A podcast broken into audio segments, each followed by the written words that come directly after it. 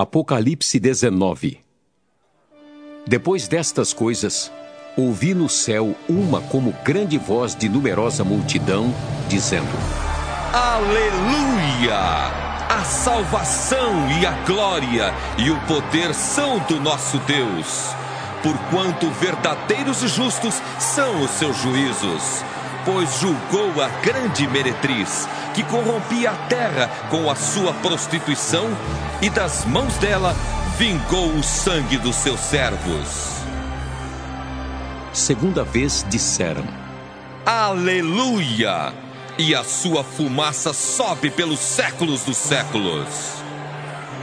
Os vinte e quatro anciãos e os quatro seres viventes prostraram-se e adoraram a Deus que se acha sentado no trono, dizendo: Amém!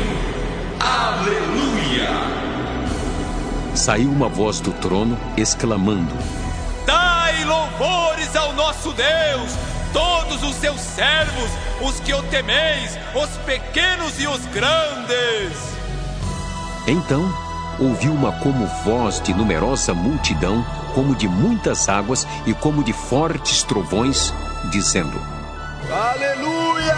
Pois reina o Senhor nosso Deus, o Todo-Poderoso.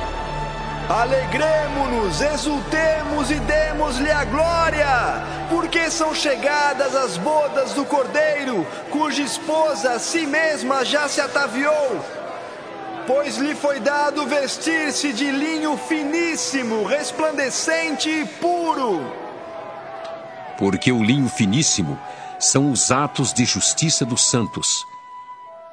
Então me falou o anjo: Escreve: Bem-aventurados aqueles que são chamados à ceia das bodas do Cordeiro. E acrescentou: São estas as verdadeiras palavras de Deus. Prostrei-me ante os seus pés para adorá-lo. Ele, porém, me disse: Vê, não faças isso. Sou conservo teu e dos teus irmãos que mantêm o testemunho de Jesus.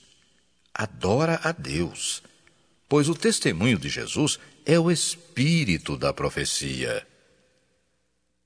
Vi o céu aberto e eis um cavalo branco. O seu cavaleiro se chama Fiel e Verdadeiro e julga e peleja com justiça. Os seus olhos são chama de fogo.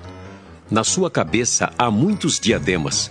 Tem um nome escrito que ninguém conhece senão ele mesmo. Está vestido com um manto tinto de sangue e o seu nome se chama o Verbo de Deus. E seguiam-no os exércitos que há no céu, montando cavalos brancos com vestiduras de linho finíssimo, branco e puro sai da sua boca uma espada afiada, para com ela ferir as nações, e ele mesmo as regerá com cetro de ferro, e pessoalmente pisa o lagar do vinho do furor da ira do Deus Todo-Poderoso. Tem no seu manto e na sua coxa um nome inscrito: Rei dos Reis e Senhor dos Senhores. Então vi um anjo posto em pé no sol e clamou com grande voz, falando a todas as aves que voam pelo meio do céu: Vinde, reuni-vos para a grande ceia de Deus, para que comais carnes de reis, carnes de comandantes, carnes de poderosos, carnes de cavalos e seus cavaleiros carnes de todos, quer livres, quer escravos, tanto pequenos como grandes. E vi a besta e os reis da terra com seus exércitos congregados para pelejarem contra aquele que estava montado no cavalo e contra o seu exército. Mas a besta foi aprisionada e com ela o falso profeta que, com os sinais feitos diante dela, seduziu aqueles que receberam a marca da besta e eram os adoradores da sua imagem.